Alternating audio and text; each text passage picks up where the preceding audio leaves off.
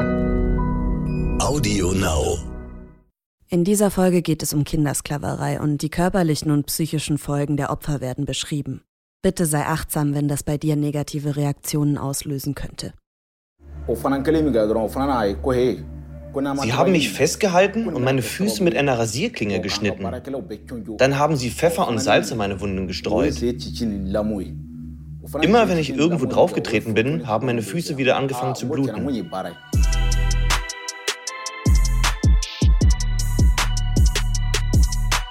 Climate Crime, der Podcast über Verbrechen an Mensch, Tier und Natur.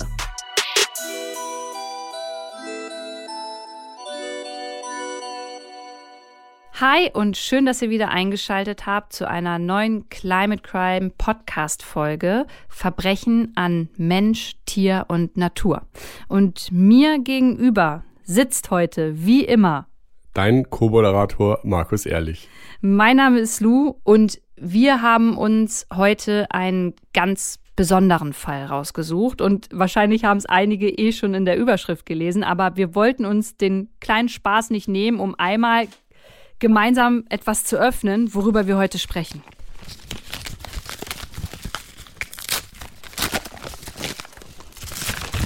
Okay. Achtung, jetzt kommt das beste Geräusch. Warte. Ich beiß auch mal rein. Na, habt ihr das erraten? Hm. Wir reden auf jeden Fall heute über etwas, das ziemlich viele Menschen, bin ich der Meinung, sehr gerne mögen, was ziemlich oft verschenkt wird und auch vielleicht mal unterm Weihnachtsbaum oder beim Osterhäschen mit versteckt wird. Wir reden heute, Markus? Über Schokolade. Und da interessiert mich natürlich gleich mal zum Anfang, Lu, wie viel Schoko isst denn du so im Jahr? Also das kommt ganz auf meine Stimmung an. Wenn ich in meiner Midlife-Crisis bin, dann natürlich gar keine Schokolade. Wenn ich gestresst bin, dann kommt schon mal eine Tafel Schokolade vor. Also ich würde sagen, dass Schokolade in meinem Leben dosiert immer schon eine Rolle gespielt hat. Wie ist es bei dir? Ich habe mir früher nicht so viel Gedanken gemacht um Ernährung oder generell um wie wird was denn produziert und deswegen war es mir ehrlich gesagt auch immer voll egal. Ich habe einfach immer gegessen, was mir geschmeckt hat und da war das wie bei dir. Und ich habe ehrlich gesagt so ein bisschen diesen Spleen, ich mag es total, wenn die Schokolade möglichst dunkel ist. Also je höher der Kakaoanteil ist, desto lieber mag ich das. Und da sagen viele Leute immer wie, i, schmeckt dir mega bitter und überhaupt nicht mehr süß. Aber ich bin so voll 99% Kakao, gib ihm und es taugt mir richtig. Ähm, und ich weiß ja jetzt aus unserem äh, Zusammenleben, dass du das auch eklig findest, aber... Naja, nicht eklig, aber ich war immer Team Vollmilchschokolade. Je mehr Zucker, desto besser. Genau. Je mehr Zucker, desto besser. Ja, interessant, wie angeregt man sich über Schokolade unterhalten kann. Wir sind aber hier ja der Climate Crime Podcast und ihr ahnt es schon, Schokolade hat auch eine ganz dunkle Seite, nämlich bezogen auf die Kakaogewinnung. Auf Kakaoplantagen gibt's nämlich massive Probleme mit Kinderarbeit und sogar mit Sklavenhaltung. Die O-Töne zum Fall stammen aus dem Dokumentarfilm The Chocolate War des dänischen Journalisten Miki Mistrati. Wir haben die Aussagen der Protagonisten ins Deutsche übersetzt und nachvertont. Infos zu The Chocolate War verlinken wir euch in den Show Notes. Der Fall. Markus, der Fall, den du gleich erzählen wirst, handelt von extrem abscheulichen Verbrechen, der Versklavung von Kindern. Ich dachte, ich höre nicht richtig, als du mir im Vorfeld schon davon erzählt hast. Du wirst uns gleich davon berichten, was passiert ist und was das alles mit mir, mit unserer geliebten Schokolade zu tun hat. Ganz genau, bevor es aber gleich losgeht mit der Geschichte, muss ich noch einen kleinen Disclaimer machen. Und zwar der Fall, den ich gleich erzählen werde, der handelt von sechs unterschiedlichen Männern, die aber alle den gleichen Namen tragen. Und zwar heißen die alle John Doe. Okay, und ähm, warum? Der Name John Doe, der ist im englischsprachigen Raum ein Name, den man zum Beispiel vor Gericht nutzen kann, wenn man anonym bleiben möchte. Und in unserem Fall ist es so, dass diese sechs Männer, weil da gerade eben noch ein Gerichtsverfahren läuft, nicht namentlich genannt werden können, sollen und auch wollen. Und deswegen heißen die alle John Doe. Hm, also das wird anonymisiert. Genau. Und in den Recherchen, die wir einsehen konnten, wurden die immer betitelt als John Doe 1 bis 6. Das heißt, es gibt einen John Doe 1, 2, 3 und so weiter. Das sind verschiedene Männer, die aber alle so heißen. Und der Einfachheit halber, weil die alle ähnliche Erfahrungen gemacht haben, erzähle ich dir jetzt gleich diesen Fall nur anhand einer Person. Das heißt, ich erzähle jetzt die Geschichte von John Doe. Ihr da draußen müsst euch aber bitte immer vorstellen, das ist nicht nur eine Person, sondern das sind sechs Personen. Wir haben das hier aber zusammengefasst, weil es sonst zu kompliziert wird. Okay, gut. Das ist auf jeden Fall gut zu wissen. Dann jetzt mal zum Fall. Ich nehme euch jetzt mit ins Jahr irgendwann zwischen 1996 und 1998 und wir befinden uns in einem kleinen Dorf in Mali. Mali ist ein Land im Westen Afrikas und genauer gesagt sind wir irgendwo in der Nähe der Stadt Sikasso. Und Sikasso liegt ungefähr 100 Kilometer entfernt von der Elfenbeinküste in Mali. Und hier lebt auch John Doe mit seiner Familie und diese Familie lebt in großer Armut. Zu dieser Zeit ist John Doe noch ein Junge. Ich kenne sein genaues Alter nicht, aber auf Basis dessen, was ich recherchieren konnte, ist er irgendwas zwischen 10 und maximal 14 Jahren. Und dieses Dorf, in dem er lebt, musst du dir so vorstellen, da wohnen relativ wenig Leute, vielleicht so um die 100, 120. Das sind verschiedene Familien, Mama, Papa und immer relativ viele Kinder. Und habe ich ja gerade schon so, so ein bisschen anklingen lassen, da gibt es nicht viel. Da gibt es die Häuser, wo die Leute wohnen und ansonsten ist da eigentlich relativ viel Sand, es ist trocken, es gibt wenig Wasser, die Struktur ist schwach, es gibt wenig Arbeit und irgendwann erkennen viele junge Menschen, die da leben, ich habe hier keine Chance, ich werde hier nicht bleiben können, ich muss hier weg. Und so ist auch bei John. John beschließt irgendwann für sich, hey, ich muss hier weg, ich will in die Welt, anderswo wird es mir besser gehen. Das heißt, was macht er? Ich glaube, das ist total nachvollziehbar. Er geht. Er verlässt sein Heimatdorf, macht sich auf den Weg in die nächste größere Stadt, nach Sikasso, und hofft einfach auf ein besseres Leben. Was er da aber noch nicht weiß, ist, diese Entscheidung wird sein ganzes Leben komplett auf den Kopf stellen und sein Leben wird sich nicht, wie er denkt, zum Guten ändern, sondern leider eher zum Schlechten. Wer was jetzt beginnt, kann ich gar nicht anders benennen als eine krasse Tortur. John Doe verlässt sein Heimatdorf, macht sich auf den Weg nach dieser Arbeit und trifft dann an einer Bushaltestelle in Sikasso einen Mann, der ihn fragt, brauchst du Geld? John Doe, Junge, ist ein Kind, ist ein kleiner Junge, denkt sich, okay, ja, ich brauche Arbeit, ich muss Geld verdienen, ich muss irgendwie mein Essen, mein Trinken, meine Unterkunft, ich muss das alles finanzieren. Er sagt, ja, ich brauche Geld.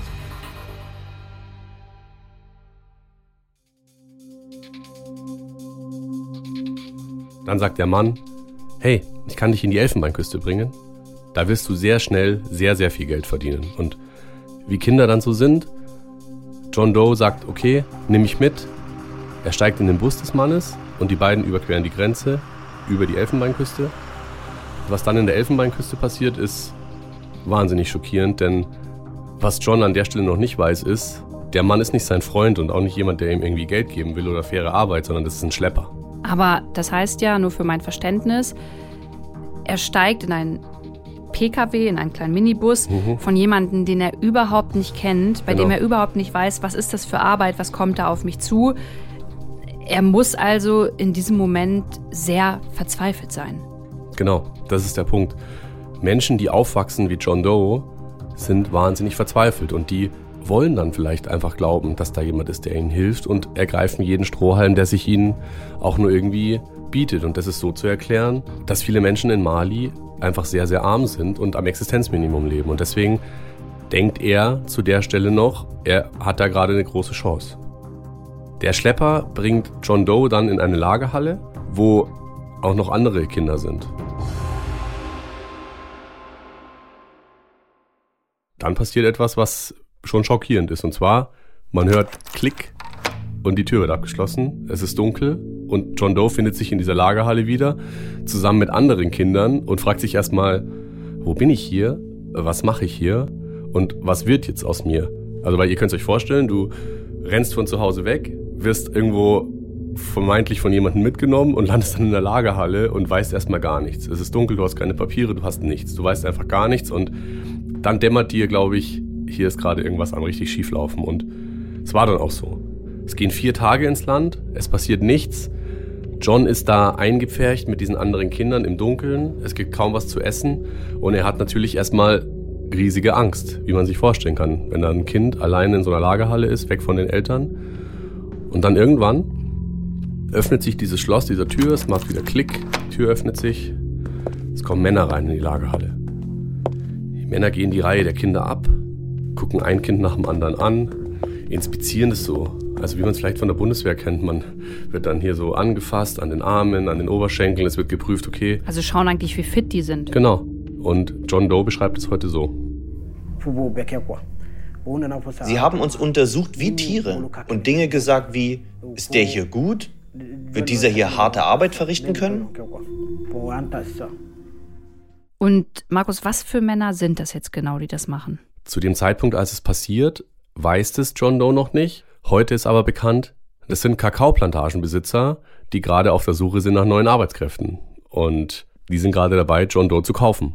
Kann man nicht anders sagen. Und der Schlepper, der John Doe in diese Lagerhalle gebracht hat, der feilscht mit dem Kakaoplantagenbesitzer und John Doe hört das alles mit an. Also er hört, wie diese beiden über ihn reden und verhandeln, was denn da jetzt ein gerechtfertigter Preis ist. Für ein Menschenleben. Für ein Menschenleben. Und er hört alles mit und schließlich einigen sich die beiden. Und was wir heute wissen, der Kakaobauer kauft John Doe für einen Betrag von umgerechnet etwas mehr als 37 Euro. Ich finde es so schlimm jetzt schon zu hören. 37 Euro für ein Menschenleben. Also manchmal stellt man sich ja die Frage, wie viel ist ein Menschenleben wert?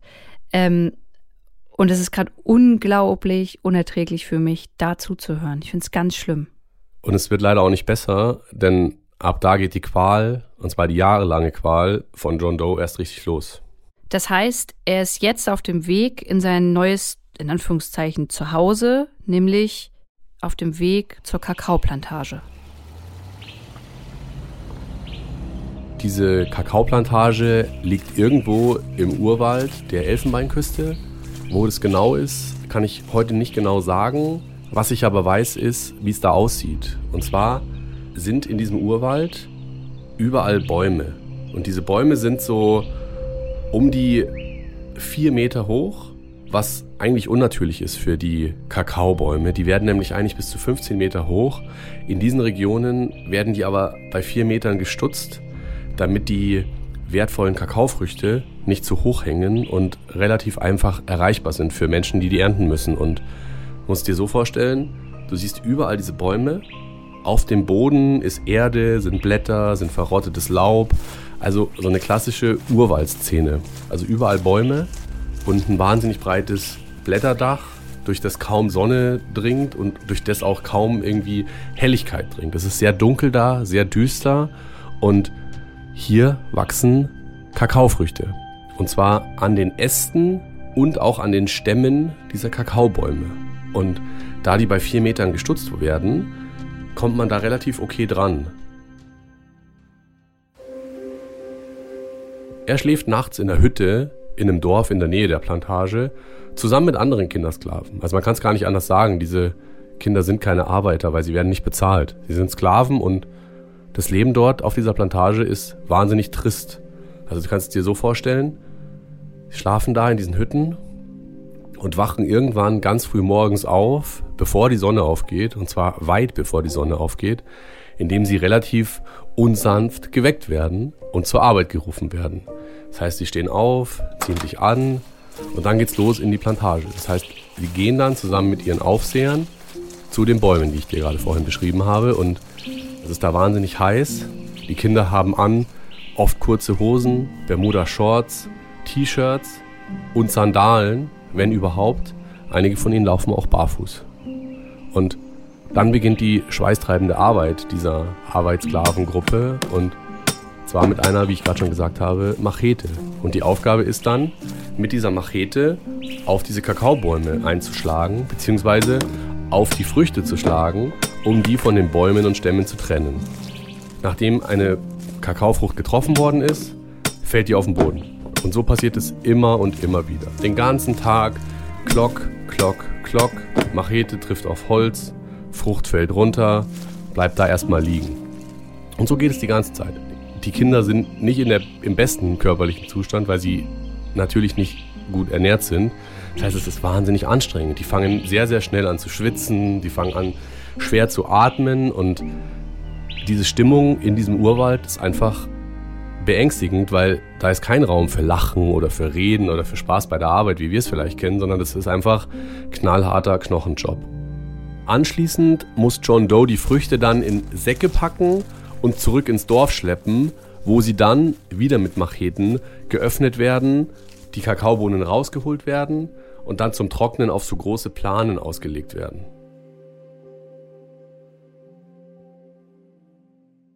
Und wie lange arbeiten diese Kinder am Tag? Also es hört sich ja an, als würde es eigentlich gar keinen Feierabend so wirklich geben. Also so Arbeitstage gehen auf jeden Fall zwischen 12 und 14 Stunden pro Tag. Und die Ruhephasen sind natürlich dann auch dementsprechend kurz. Und wenn du dir jetzt mal vorstellst, dass die das natürlich nicht bei geschmeidigen 15 Grad mit in Mitteleuropa machen, sondern in der prallen Sonne, dann kannst du dir vorstellen, wie, wie anstrengend es ist.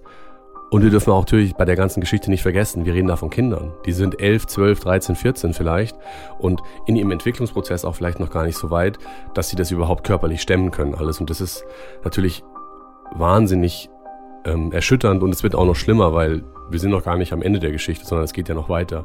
Ich habe jetzt ja gerade nur den ganz normalen Alltag auf so einer Plantage beschrieben, aber da sind natürlich auch Insekten. Es schwirrt da rum, es kreucht und fleucht und eigentlich schwirren um die Kinder rum die ganze Zeit irgendwelche Moskitos und anderes Getier und natürlich sind da auch Stiche an der Tagesordnung, weil Arme und Beine sind natürlich frei. Also die haben ja keine langen Hosen an da, sondern die Schienbeine, die Ellbogen sind diesen Moskitos ausgesetzt und deswegen haben diese Kindersklaven überall Stiche, auch John Doe und natürlich ist es auch gefährlich, weil diese Kinder hantieren da mit Macheten. Also jeder, der schon mal eine Machete gesehen hat, der weiß, was es ist. Und zwar ist es einfach ein wahnsinnig langes Messer, das sehr, sehr scharf ist. Und man kann sich dann natürlich auch schneiden. Und wenn du dir vorstellst, John Doe, der hackt den ganzen Tag so Früchte von so Bäumen. Natürlich trifft da auch mal die Machete nicht das Ziel. Und deswegen, wenn man sich John Does Hände anschaut, dann sieht man da überall Narben, weil er halt sich da auch mal selber mit der Machete versehentlich verletzt hat und wie ich gerade schon gesagt habe, Schutzkleidung gibt es da auf gar keinen Fall. Und jetzt kommt noch eine Sache, die noch oben drauf kommt. Also wird, du merkst, es wird immer schlimmer. Aber ähm, ich kann es uns allen leider nicht ersparen. Kakaopflanzen sind ziemlich anfällig für Schädlinge. Das heißt, Kakaobauern setzen in ganz hohem Maße Pestizide und Herbizide ein, um diese wertvollen Kakaofrüchte eben vor Schädlingen zu schützen. Und keine Schutzkleidung, das atmen die auch ein zum genau. Teil. Die ja. atmen das ein, die bekommen das auf ihre Haut. Das heißt, sie sind ganz lange Zeit immer wieder auch diesen Pestiziden und Herbiziden ausgesetzt. Und jetzt hast du ja schon erwähnt, die bekommen wenig Essen da. Ähm, sie haben nicht wirklich viel Kleidung an und dementsprechend, wir haben uns Fotos angeschaut, sehen sie ja auch sehr dünn, ausgezehrt, matt und krank aus. Ja. Ähm, wie es denn mit allem drumherum aus? Also gibt es sowas wie Schulbildung für diese Kids? Also an sowas wie Schule ist höchstens in irgendwelchen Wunschträumen zu denken, weil diese Kinder sind Sklaven und die sind da, um zu arbeiten. Und das heißt, die arbeiten, bis sie nicht mehr können. Und wenn du krank bist, dann arbeitest du trotzdem. Und du hast es angesprochen, die Verpflegung ist katastrophal, zum Essen gibt es kaum was.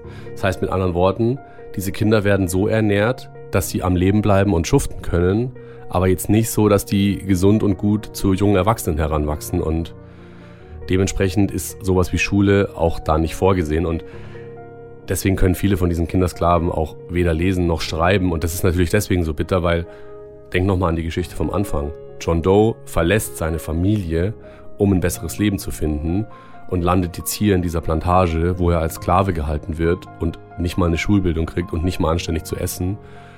Und jetzt könnt ihr euch natürlich auch alle da draußen vorstellen, auf so einer Plantage geht es natürlich auch nicht besonders nett zu. Es ist jetzt nicht so, dass die Aufseher und Aufseherinnen diese Kinder gut behandeln.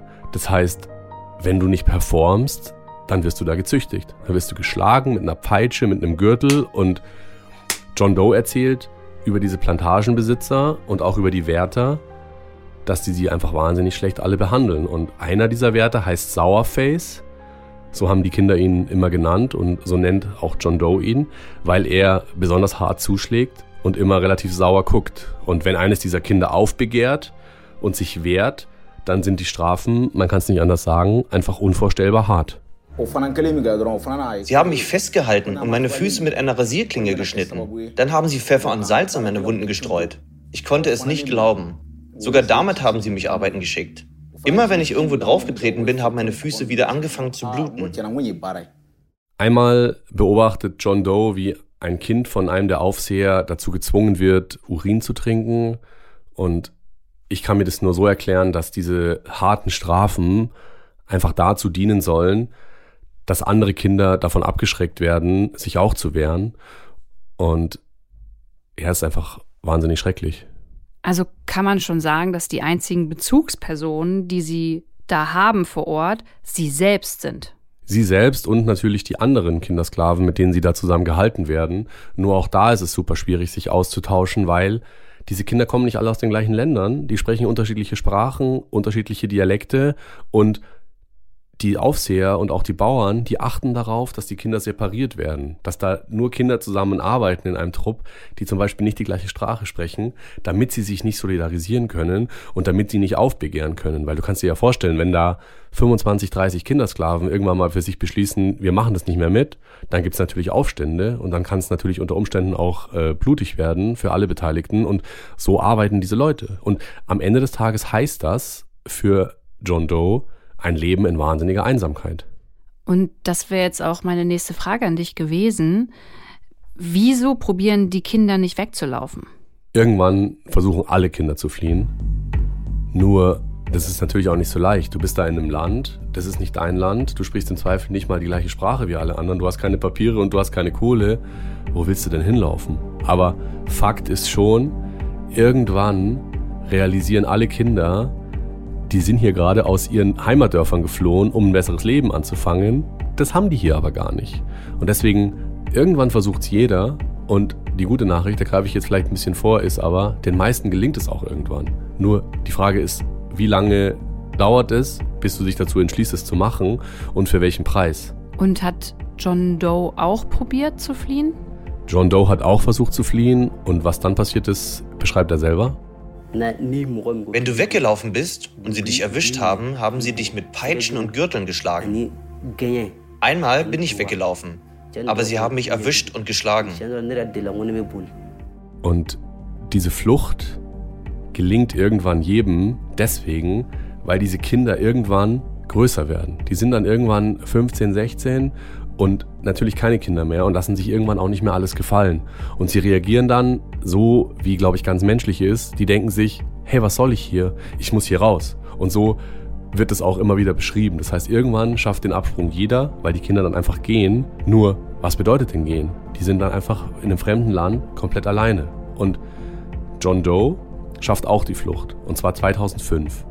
Er beschließt 2005, nachdem er zwei Jahre auf dieser Plantage unter diesen menschenunwürdigen Bedingungen gedient hat, die Flucht und, wie du dir natürlich vorstellen kannst, leidet er bis heute unter den Folgen. Er ist sowohl physisch als auch psychisch immer noch beeinträchtigt und total traumatisiert. Und er ist da logischerweise nicht der einzige ehemalige Kindersklave, sondern so geht es ganz, ganz vielen. Und John Doe ist zwar jetzt in Sicherheit und nicht mehr auf dieser Plantage, aber was ich für mich nochmal so mitgenommen habe, was ich total krass finde an diesem ganzen Fall, weder er, und jetzt breche ich wieder die Rolle auf, noch die anderen fünf John Does, also keiner dieser sechs Menschen hat jemals für diese ganzen Qualen, die sie erlitten haben, auch nur einen einzigen CFA-Frau bekommen. Das ist die Währung in der Elfenbeinküste. Und das finde ich einfach wahnsinnig schockierend und damit endet die Geschichte erstmal von John Doe. Okay, Lou, wie geht's dir, wenn du, wenn du all das, was du gerade hören musstest, hörst? Ich überlege gerade, wie kann man da Gerechtigkeit irgendwie in diese Sache reinbringen. Denn es ist einfach nicht gerecht, dass tausende Kinder darunter leiden, dass wir hier in Deutschland gegebenenfalls günstig unsere Schokolade einkaufen. Voll. Die gute Nachricht ist, es gibt Möglichkeiten, da was dagegen zu tun. Und es gibt vor allem auch Dinge, die du und ich machen können. Dazu kommen wir ein bisschen später in der Folge. Ähm, und was auch vielleicht ein bisschen positiv ist, ist, dass John Doe oder alle sechs John Does das nicht auf sich sitzen lassen wollen und sich jetzt zur Wehr setzen. John Doe 1 bis 6, über die du ja gesprochen hast, haben sich überlegt, ey, diese Missstände, die können wir nicht so auf uns sitzen lassen, das muss an die Öffentlichkeit und wir werden uns zur Wehr setzen. Sie sind jetzt erwachsen und sie wollen klagen. Sie reichen 2005 eine Sammelklage gegen die Kakaoindustrie vor einem US-Gericht ein. Und in dieser Klage werfen sie den großen Konzernen im Schokobusiness vor, dass sie die illegale Versklavung tausender Kinder auf Kakaoplantagen in ihren eigenen Lieferketten fördern. Und zu den Firmen, die da verklagt worden sind, gehören auch Nestle, die ihr wahrscheinlich äh, sicher alle kennt, und auch der Foodgigant Cargill. Das ist ein, eine US-Firma, die sich weitestgehend dadurch äh, auszeichnet, kann man fast sagen, dass sie wahnsinnig viele Rohstoffe kaufen und dann weiterverkaufen. Das ist ein Handelsunternehmen. Und die John Does werden in diesem Gerichtsprozess vertreten von einem Anwalt. Und dieser Anwalt heißt Terry Collingsworth und kommt aus den USA. Und sein Steckenpferd seit ganz vielen Jahren ist die Aufklärung von Menschenrechtsverletzungen auf der ganzen Welt. Und dieser Terry Collingsworth kämpft seit 2005, und so viel kann ich spoilern, äh, bis heute gegen diese Missstände und für die John Does. Every trip that I've made recently to Côte d'Ivoire jede Reise zur Elfenbeinküste, die ich in letzter Zeit gemacht habe, hat mich schockiert. Wir sehen nicht nur Kinderarbeit, sondern auch verschleppte und verkaufte Kinder. Zwölf Jahre alte Kinder, die gefährliche Arbeit leisten müssen.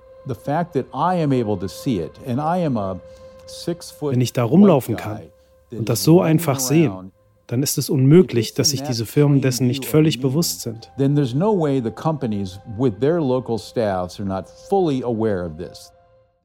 Ein zentraler Vorwurf von Terry und halt den John Does ist es, dass zwar die Firmen nicht selbst diese Kinder versklaven, mhm. aber eben wissentlich von dieser illegalen Arbeit ähm, von Kindersklaverei auf Kakaoplantagen ja profitiert haben. Mhm.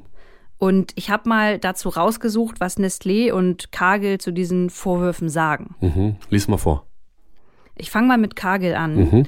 Die sagen, wir sind uns der Einreichung bewusst und obwohl wir uns derzeit nicht zu Einzelheiten dieses Falls äußern können, möchte, in Klammern das Unternehmen, bekräftigen, dass wir Kinderarbeit in der Kakaoproduktion nicht tolerieren. Kinder gehören in die Schule. Sie verdienen sichere Lebensbedingungen und Zugang zu guter Ernährung. Jetzt ist natürlich die Frage, ob man da Kinder in den USA meint oder auch Kinder in Mali und der Elfenbeinküste. So weit, so gut. Auch Nestlé hat sich dazu geäußert und sagt, dass die Klage das gemeinsame Ziel, Kinderarbeit in der Kakaoindustrie zu beenden, nicht vorantreibt und fügt hinzu, Kinderarbeit ist inakzeptabel und widerspricht allem, wofür wir stehen. Nestlé hat explizite Richtlinien dagegen und setzt sich unerschütterlich dafür ein, es zu beenden. Was aber Nestlés konkreter Plan gegen Kinderarbeit auf den Kakaoplantagen ist, dazu kommen wir später nochmal. Mhm. Und äh, Terry Collingsworth lässt natürlich diese Stellungnahmen dieser Firma überhaupt nicht gelten und er sagt das hier. Vor Gericht sagen Nestlé und Cargill, dass sie nur Bohnen kaufen und nicht wissen, was abgeht.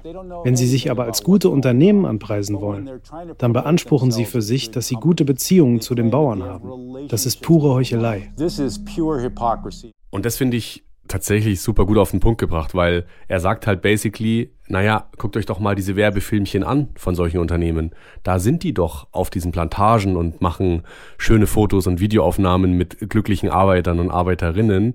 Nur wenn es dann hart auf hart kommt, dann wollen sie uns erzählen, Moment mal, wir kaufen das doch nur über irgendwelche anderen Firmen und wir wissen gar nicht, was auf diesen Plantagen zu sehen ist. Und das ist einfach nur, aus meiner Sicht, das ist einfach nur eine heuchlerische, abartige Begründung. Ja, und jetzt kommt aber der Knaller. Denn 2021 hat der oberste Gerichtshof der USA entschieden, dass Nestle und Cargill nicht wegen Kindersklaverei auf afrikanischen Farmen, von denen sie ihren Kakao ja kaufen, verklagt werden können.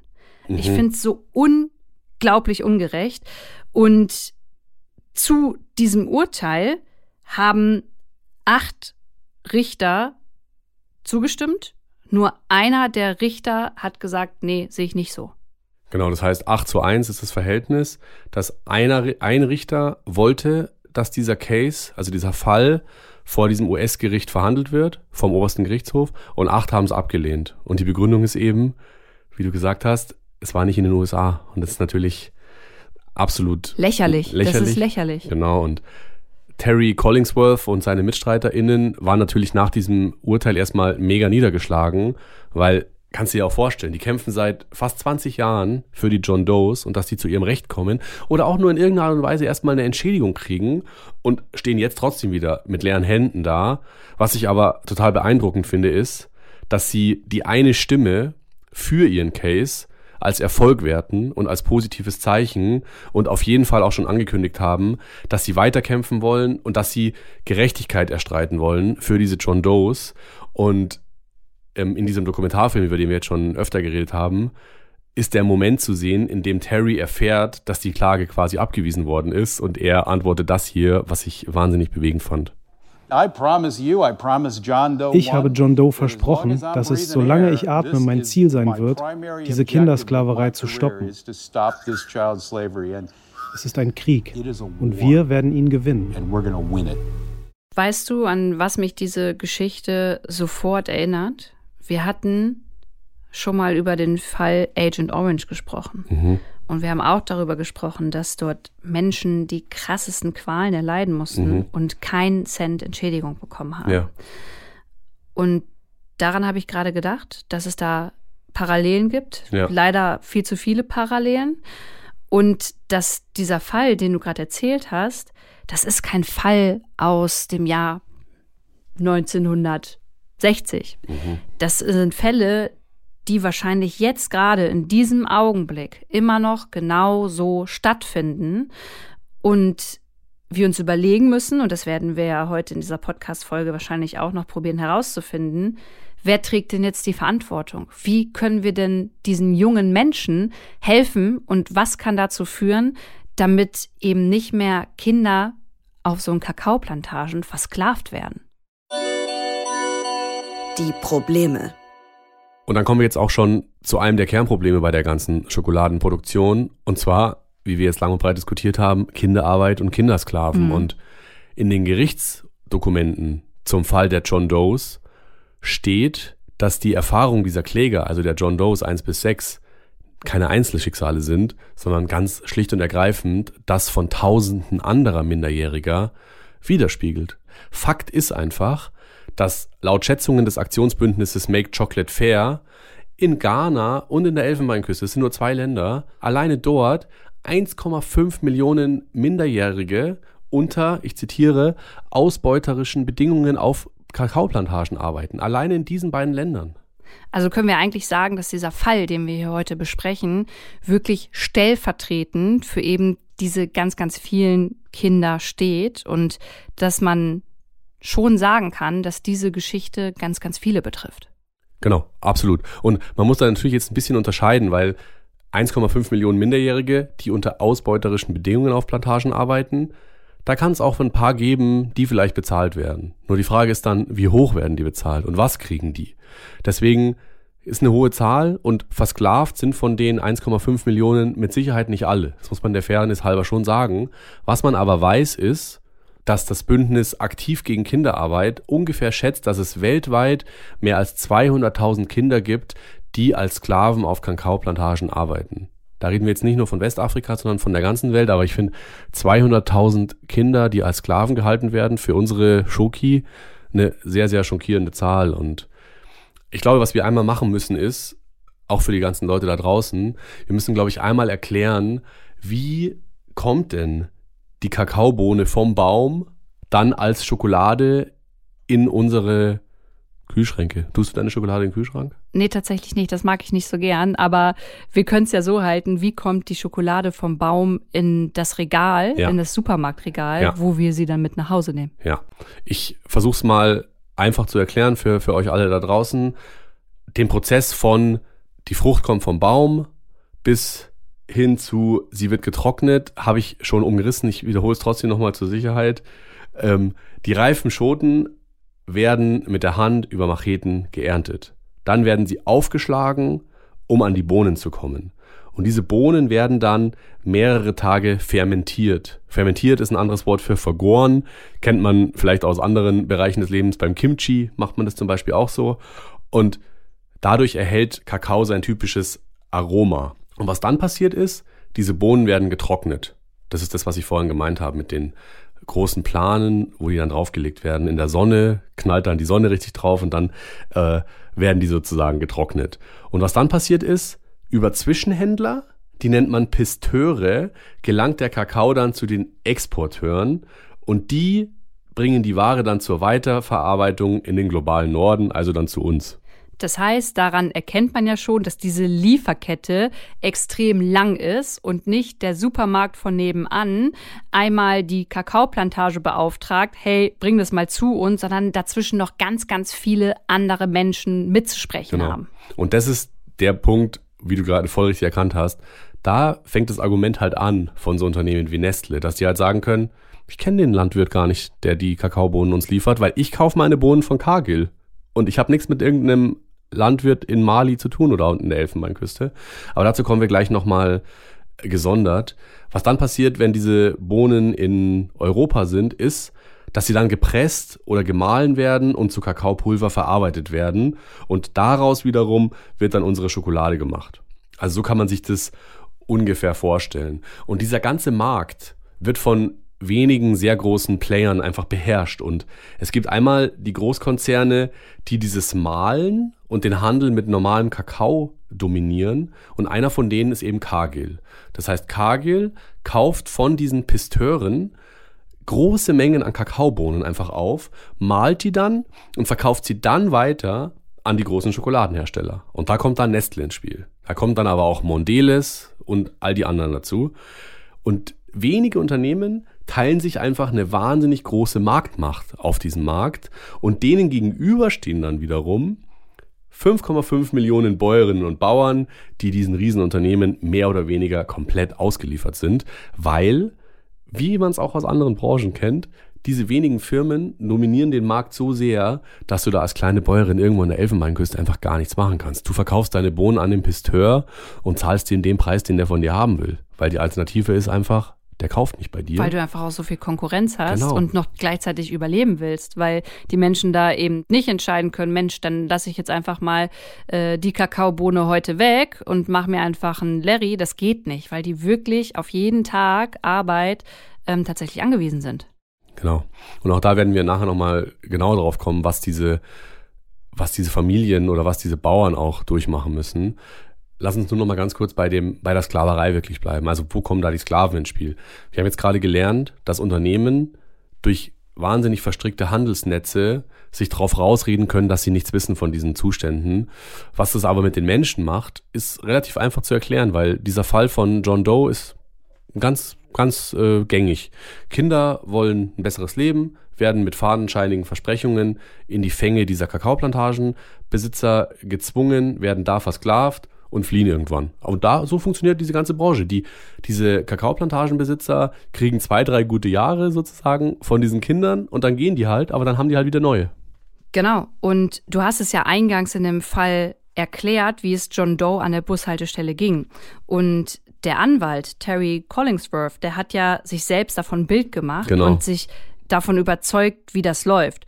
Und das im Jahr 2019. Wir haben heute 2022. Er war 2019 genau an dieser Bushaltestelle in Sikasso im Süden von Mali und stand dann da, hat sich dahingestellt und hat innerhalb kürzester Zeit eigentlich mehrere Jungs aufgegabelt, die nämlich genau das machen wollten, fliehen in eine bessere Zukunft und sich für Arbeit eben anbieten wollten. Und deswegen hat er dann auch dort vor Ort gefragt, ey, Leute, wer sucht hier Arbeit? Und genau da haben alle die Hand gehoben. Und er hat, Terry Collingsworth hat zu diesem Fall einen Artikel geschrieben und auf diesem Artikel gibt es auch ein Bild. Also es gibt von dieser Szene, die du gerade beschrieben hast, ein Bild und da sieht man ihn einfach und um ihn rum wahnsinnig viele kleine Kinder, die in die Kamera lächeln, weil die halt denken, okay, der nimmt uns jetzt mit und der gibt uns jetzt Geld. Und das ist so, diese John Does gibt's tausendfach und es passiert jeden Tag und es ist super einfach. Und Terry Collingsworth erklärt es in seinem Artikel so, er sagt, am Anfang waren die noch so ein bisschen zurückhaltend und haben abgecheckt, hey, wer bin ich? Aber als ich ihnen dann Fragen gestellt habe und als ich sie dann motiviert habe, waren die Feuer und Flamme, weil die halt wussten, jetzt beginnt mein neues Leben. Und das ist natürlich wahnsinnig schockierend zu wissen, okay, auch 2019 passiert es noch und damit wahrscheinlich auch heute, morgen und übermorgen. Kinder zu kaufen und als Sklaven zu halten, da fehlen uns, glaube ich, beiden die Worte. Voll. Und das ist No-Go und das ist katastrophal und darüber muss gesprochen werden und das machen wir hier auch. Aber wie gehen wir jetzt damit um, dass zum einen die Hersteller zu wenig bezahlen für diese Kakaobohnen und auf der anderen Seite die Kleinbäuerinnen vor Ort darauf angewiesen sind, jeden Cent zu verdienen. Mir ist nochmal eine Sache ganz wichtig zu erwähnen und zwar, es gibt natürlich auf dieser einen Seite krasse Verbrecher, die auf ihren Plantagen Sklavenkinder halten und ausbeuten. Und es ist auch mit nichts zu entschuldigen. Und es ist einfach eine schreckliche Tragödie, die sofort abgeschafft werden muss. Und da müssen wir auch alle gemeinsam alles dafür tun. Es gibt aber auch auf der anderen Seite ganz viele Familien, die in Westafrika im Kakao-Business sind und deren Lebensunterhalt es nun mal ist, Kakao anzubauen, zu ernten und zu verkaufen. Und da gibt es Familien, da packen alle mit an. Mama, Papa, alle Kinder. Und die kann man nicht verteufeln per se, sondern da muss man sich dann an die Hersteller wenden und denen sagen, hey, zahlt diese Leute so anständig, dass sie ihre Kinder nicht ausbeuten müssen. Ich finde, das ist was komplett Normales und da müssen wir ansetzen, weil nicht jeder Mensch, der Kakao anbaut, ist automatisch ein Sklavenhalter, sondern es sind einfach oft auch sehr arme Menschen, die aufgrund unseres Fehlverhaltens und die, weil wir nicht mehr bezahlen wollen für Schokolade, einfach geknechtet werden. Und da müsste man ansetzen aus meiner Sicht. Das heißt, die sind einfach so verzweifelt, Genau. dass sie ihre eigenen Kids auf die Plantagen schicken müssen, weil sie einfach zu arm sind und zu wenig Geld haben, um sich Arbeitskräfte leisten zu können. Genau. Und dann hast du natürlich die eine Möglichkeit und knechtest dich und deine Familie selber und machst alles selber. Und ohne das jetzt verteidigen zu wollen, aber der nächste Schritt ist dann natürlich, wie komme ich an billige Arbeitskräfte? Und wie gesagt, ich will es nicht verteidigen, aber ich kann versuchen zu verstehen, warum das so ist und woher das kommt, wenngleich ich es natürlich trotzdem schrecklich finde. Und du hast gerade angesprochen, von Schule können viele nur träumen, nur da tut sich jetzt langsam was, oder? Genau. Denn der Anteil von Kindern, die in die Schule gehen, ist in den vergangenen Jahren schon gestiegen. Aber trotzdem hat Kinderarbeit in den letzten zehn Jahren zugenommen, obwohl Schokoladenunternehmen wie zum Beispiel Mars und Nestlé schon 2001, also heute haben wir 2022, versprochen haben, ich zitiere, die schlimmsten Formen der Kinderarbeit in Ghana und der Elfenbeinküste zu eliminieren. Also daran siehst du ja, das ist ein Witz, was von diesen Konzernen versprochen wurde, wurde anscheinend nicht eingehalten, denn es hat sich immer noch nichts getan. Und ich finde es wichtig und gut, dass du gerade gesagt hast, du möchtest zwar keinen verteidigen und du kannst es auch verstehen, aber wir müssen natürlich auch darüber nachdenken, woher rührt das denn, dass die vor Ort so verzweifelt schauen müssen, wen sie wo arbeiten lassen. Und da kommen wir wieder dazu, wir hier in unserem westlichen, wohlhabenden Teil der Welt, würde ich sagen, haben auch einfach die Verantwortung, fair für die Dinge zu bezahlen, die wir konsumieren und können nicht einfach andere Leute ausbeuten. Voll. Hast du 100% recht und unterschreibe ich auch eins zu eins so. Und weil du und ich dieses System dahinter verstehen wollten und weil wir auch wissen wollten, was ist denn der Anteil des Westens oder was ist denn der Anteil von Lou und Markus an dieser Problematik, haben wir uns mit Evelyn Bahn getroffen. Evelyn Bahn arbeitet als Referentin für Wirtschaft und Menschenrechte beim Inkota-Netzwerk. Das Inkota-Netzwerk ist eine NGO, die sich neben vielen anderen wichtigen Themen auch für faire Arbeitsbedingungen bei der Kakaoproduktion einsetzt. Und für sie ist eigentlich relativ klar, was Kakaoplantagenbesitzerinnen in Westafrika jetzt brauchen, um ihre Lebenssituation zu verbessern. Also erstmal ist es wichtig, sich vor Augen zu führen, dass wenn bei uns eine Milchschokolade 1 Euro im Regal mal so fiktiv gesprochen kostet, dann kommen davon 6 bis 7 Cent bei den Bauern und Bäuerinnen an. Nach unseren Berechnungen müssten die Bauern einen Preis bekommen, der doppelt bis dreimal so hoch ist. Obwohl es immer wieder diskutiert wird, müsste nicht auch der Preis steigern, den die Bauern für ihren Kakao bekommen, wird dieser Aspekt bis heute von der Industrie nicht angegangen. Es wird an allen möglichen Hebeln hier und da gedreht, aber sobald es darum geht, einen höheren Preis zu bezahlen, sind die Unternehmen dazu nicht mehr bereit. Jetzt haben aber Unternehmen wie Tonis Chocolonely zum Beispiel, ein niederländisches Schokoladenunternehmen, was dort sogar Marktführer ist, gezeigt, dass man auch in Ghana, in der Côte d'Ivoire höhere Preise bezahlen kann und dass man damit auch einen Einfluss hat auf die Einkommenssituation der Bauern und Bäuerinnen. Wir sehen jetzt, dass es auch einzelne Supermärkte hier in Deutschland gibt, die angefangen haben, Pilotprojekte zu machen, wo sie einen höheren Preis bezahlen. Das ist zum Beispiel Rewe, die haben eine Schokolade auf den Markt gebracht, Very Fair, wo sie einen existenzsichernden Preis bezahlen. Aldi hat eine Schokolade, die heißt Choco Changer. Aber beide Supermärkte haben jetzt drei super faire Schokoladen im Regal und der Rest bleibt unfair. Und das ist ja auch nicht die Lösung. Wir können nicht bei Pilotprojekten bleiben, sondern wir müssen wirklich die Strukturen angehen und dazu kommen, dass man dem, dass sich der Preis nicht mehr nur an Angebot und Nachfrage orientiert, sondern dass eingepreist wird, dass Menschenrechte eingehalten werden, dass der Regenwald geschützt wird, dass die Umwelt geschützt wird und dass das auch einen Wert hat. Wir sind dann weiter in die Recherche gegangen, haben geguckt, was machen denn eigentlich die Firmen. Und es gibt jetzt ein Programm von Nestle, das hat das Unternehmen aufgesetzt, um gegen Kinderarbeit vorzugehen. Und da könnte man jetzt sagen, okay, da wäscht sich jemand grün und will eine schöne Werbekampagne machen, aber äh, Evelyn Bahn findet das Programm gar nicht mal so schlecht.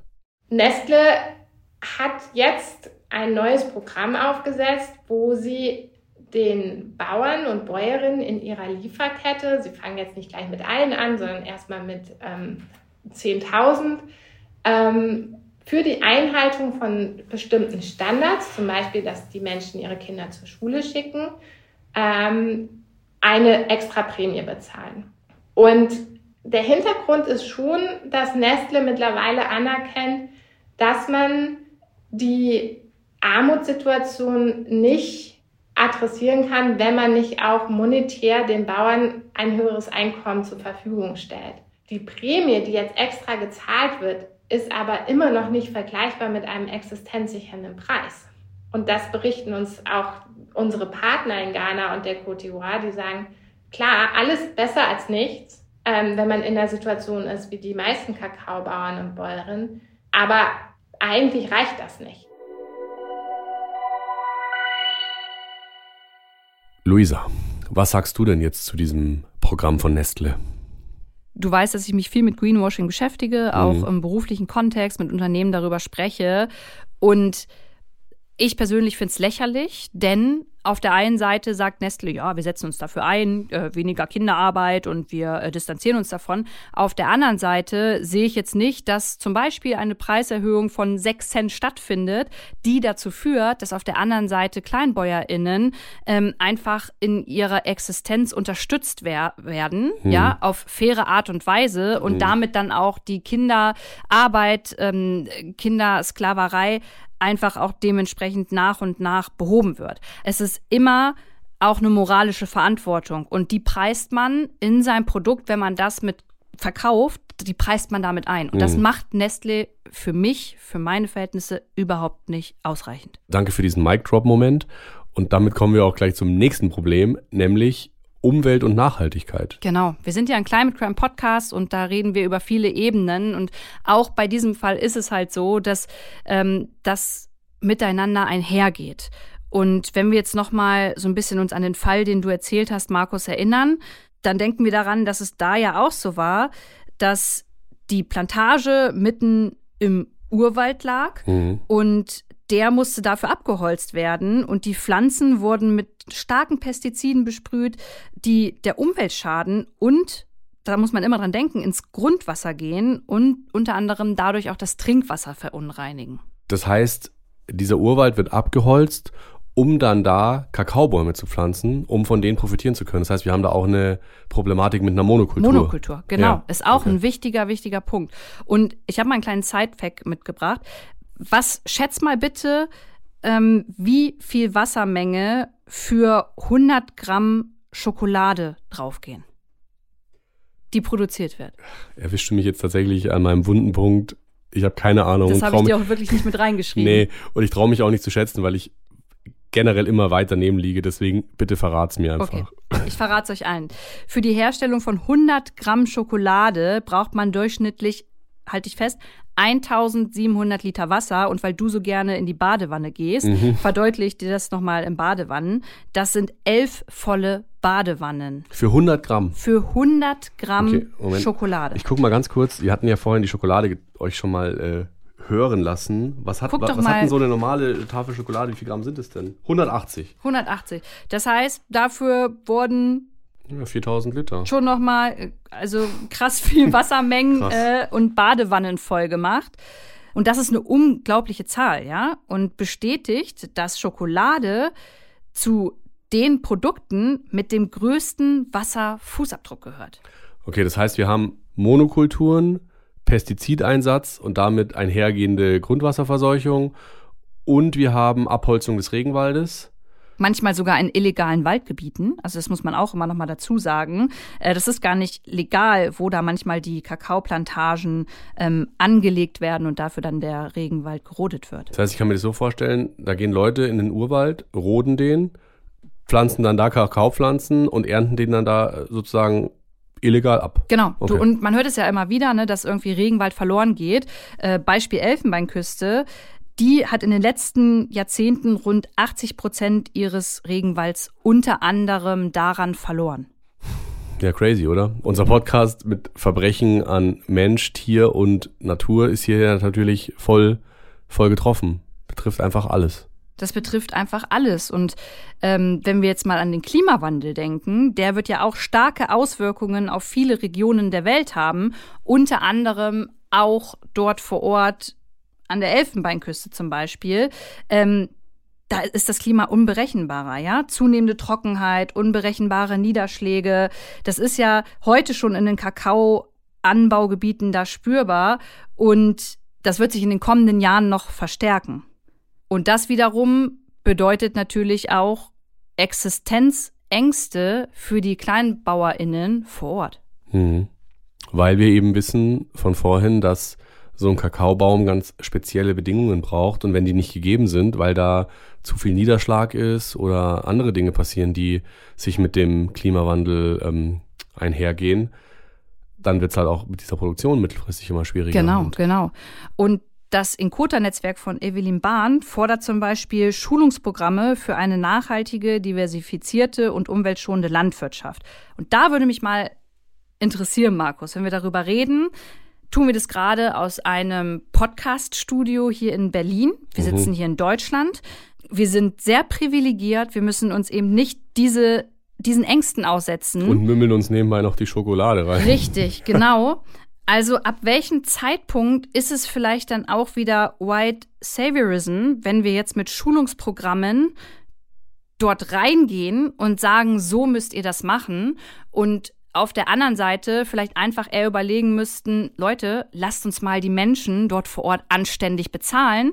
Dann können die nämlich auch ihr eigenes Leben so leben, wie sie möchten und wissen wahrscheinlich am allerbesten, wie sie mit, mit der Natur um sich herum ohne diesen Druck umgehen müssen. Ja, also Menschen, die sich von Deutschland aus für die Bedingungen in diesen Anbaugebieten einsetzen, den würde ich nicht White Saviorism vorwerfen, mhm. weil was soll denn eine NGO machen? Also eine NGO, die sich dafür einsetzt, dass es diesen Menschen besser geht, die haben nicht die Milliarden, um den Leuten einfach mehr Geld zu bezahlen, sondern die können sich nur über solche Sachen wie vom Inkota-Netzwerk jetzt vorgeschlagen irgendwie helfen. Deswegen finde ich das vollkommen in Ordnung.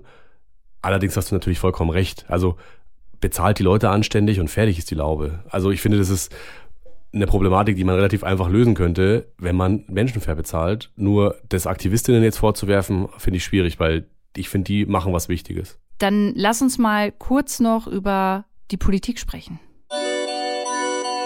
Die Politik.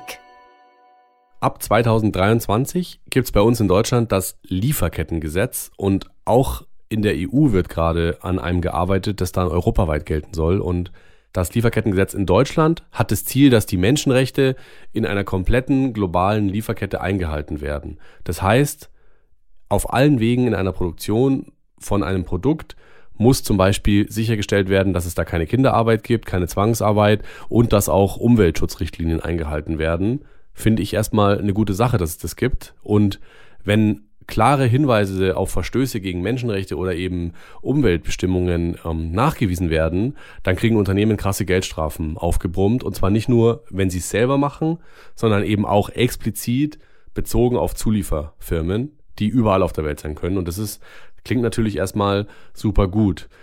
Ähm, Problem ist nur, bei diesem Lieferkettengesetz gibt es natürlich Schlupflöcher, wie immer. Und es muss natürlich auch jemanden geben, der das Ganze verfolgt weil auch heute ist Kinderarbeit in der Elfenbeinküste und auch in Ghana, wo ganz viel Kakao herkommt, es ist da auch verboten. Nur die Frage ist immer, wie viel Power haben denn Behörden, egal wo auf der Welt, sowas zu verfolgen und auch durchzusetzen? Und deswegen muss man, und so sagen das nicht, sagt es nicht nur ich, sondern auch Expertinnen, dieses Lieferkettengesetz zwiespältig betrachten und das macht auch Evelyn Bahn. Wir sind ja auch sehr viel im Gespräch mit Schokoladenunternehmen und kriegen da schon mit, dass sich jetzt schon was verändert. Ein wichtiger Punkt, was sich allein durch die Diskussion um das Lieferkettengesetz in den letzten Jahren verändert hat, ist, dass immer mehr Schokoladenunternehmen ihre Lieferketten rückverfolgbar machen wollen. Sie wollen wissen, woher kommt eigentlich mein Kakao. Und da sehen wir, dass das Lieferkettengesetz schon was bewirkt hat. Von der Politik fordere ich, dass Schlupflöcher geschlossen werden und dass letzten Endes auch die Behörden, die das Lieferkettengesetz jetzt ähm, umsetzen müssen, so ausgestattet sind, dass sie Beschwerden zum Thema Menschenrechten auch wirklich nachgehen können. Das kannst du tun ey, jetzt haben wir diesen Fall gehört, der uns mega aufgewühlt hat, aber wir wollen ja immer diese Podcast-Folge auch mit einem persönlichen Call to Action für uns einfach verlassen, dass wir wissen, alles klar, das können wir besser machen. Was ist das? Naja, naheliegend ist auf jeden Fall mal, sich anzuschauen, wo kommt denn der Kakao für meine Lieblingsschokolade her und zahlt denn das Unternehmen, bei dem ich gerne nasche, ein existenzsicherndes Einkommen für seine Kakaobauern und Bäuerinnen und das findet man relativ leicht raus, wenn man ein bisschen googelt und ich tue jetzt ein paar Firmen den Gefallen und nenne die Namen und zwar so was wie Tony's Chocolonely oder auch Gepa oder auch die Jokolade sind Firmen, die was Menschenrechte angeht schon eher vorne mit dabei sind und andere natürlich eher nicht. Und was man noch machen kann ist, man kann seinen Lieblingsschokomarken einfach eine E-Mail schreiben. Man kann da mal hinschreiben und kann fragen, hey Leute, was macht ihr eigentlich gegen Kinderarbeit? Und einfach mal gucken, was die antworten. Und mein Tipp ist dann immer, lasst euch da nicht mit so einer Standard-E-Mail abspeisen, sondern wahrscheinlich wird die Firma antworten, wir machen dies, das, Ananas, aber man kann da auch mal nachhaken und man kann auch mal sagen, guck mal, aber hier steht es anders und gerne mal da in die Diskussion gehen. Ähm, Würde mich interessieren, was die Leute euch da so antworten auf eure Mails. Total. Und es ist natürlich auch so, dass man sich nochmal mit den Siegeln auseinandersetzen kann, ja. die auf den Verpackungen der Schokohersteller draufstehen. Auch da kann man so ein bisschen in die Recherche gehen und auch da haben wir über einige Siegel auf unserem Instagram-Account gesprochen und da findet ihr mehr Informationen dazu. Markus, wir verlassen die Folge jetzt, aber nicht, bevor ich dich jetzt nicht einmal gefragt habe, wie geht's dir jetzt? Isst du hiernach noch Schokolade oder lässt du sie komplett weg? Soll ja eh nicht so viel Schokolade essen, weil es nicht so gut für meine Haut und auch nicht für mein Gewicht ist. Aber ja, letztlich, was ich halt einfach nicht verstehe, ist, wie es sein kann, dass in einem Land wie Deutschland in den Supermarktregalen Schokoladentafeln sind, bei denen nicht ausgeschlossen werden kann, dass dafür Kinder versklavt worden sind. Ich will das nicht. Und ich will vor allem auch nicht als Konsument da mit der Lupe davor stehen müssen und das ewig suchen müssen und tausend Sachen vergleichen müssen, sondern ich will in diesen Laden reingehen und ich will sicher sein, dass meine Schokolade garantiert sklavenfrei produziert worden ist. Und das ist auch, glaube ich, nicht zu viel verlangt. Und deswegen kann ich nur sagen, Leute, kümmert euch darum und tragt es nicht wieder auf meinem Rücken aus als Konsument, weil ich muss mich schon um so viele Dinge kümmern in meinem Leben, will ich jetzt nicht auch noch meine Schokolade verlieren, ehrlicherweise. Ja, bei mir ist es ähnlich. Ich kriege aber diese, diese abgeschlossene Meinung nicht so ganz hin, weil ich sehe schon den Punkt von dir, dass du sagst, warum soll das auf dem Rücken der KonsumentInnen ausgetragen werden? Und gleichzeitig will ich nochmal daran erinnern, dass wir hier in unserem Deutschland sehr privilegiert aufwachsen trotz dessen ich weiß, dass es gleichzeitig Menschen gibt, die auch hier darauf achten müssen, jeden Euro umzudrehen und du denen nicht sagen kannst, ja, dann habt ihr Pech gehabt, dann dürft ihr halt keine Schokolade mehr essen. Also, ja. weißt du, das ist so ein, so, ein, so ein großes emotionales Thema, bei Voll. dem ich nicht auf eine abschließende Meinung komme, aber wo ich mit dir d'accord gehe, ist auf jeden Fall der Fakt, dass auch unsere Politik hier in Deutschland mehr darauf achten muss, dass das ein Thema sein muss, mit dem sich beschäftigt wird. Deswegen ist, glaube ich, unsere Aufgabe, das Thema wie immer zu besprechen, dass ihr da draußen, die hier zuhört, das Thema mit an den Tisch bringt und die Podcast-Folge teilt und wir so gemeinsam mehr Sichtbarkeit dafür erreichen. Leute, es war wieder ein wilder Ritt und für alle Beteiligten, glaube ich, nervenaufreibend, aber es hat großen Spaß gemacht, mit dir auch über dieses Thema zu sprechen und ähm, es ist immer wieder schön, sich mit dir auszutauschen. Deswegen danke an dich, dass du das heute mit mir gemacht hast. Und auch danke an euch alle da draußen fürs bis hierhin mithören. Und es wäre mega schön, wenn ihr unseren Kanal abonniert, wenn ihr eine Bewertung da lasst für diese Podcast Folge und auch der Show folgt, wenn ihr bei Instagram vorbeischaut bei climatecrime-podcast und mit so vielen Menschen wie möglich über dieses Thema spricht, nicht nur weil es uns hilft, sondern weil es auch, glaube ich, einfach ein wichtiges Thema ist. Und ja, danke. Quellen gibt's wie immer in den Show Notes und auch noch ein fettes Dankeschön an das ganze Team von Audio Alliance, die uns da immer sehr tatkräftig unterstützen. Macht's gut. Schönen Tag. Climate Crime ist eine Produktion im Auftrag der Audio Alliance. Konzept und Schnitt Bright and Boulder Media. Hosts Luisa Dellert und Markus Ehrlich. Redaktion und Realisation Paula Lou Riebschläger, Markus Ehrlich und Luis Schneiderhahn. Audioproduktion und Sounddesign Lia Wittfeld. Redaktionsleitung Silvana Katzer und Ivy Hase.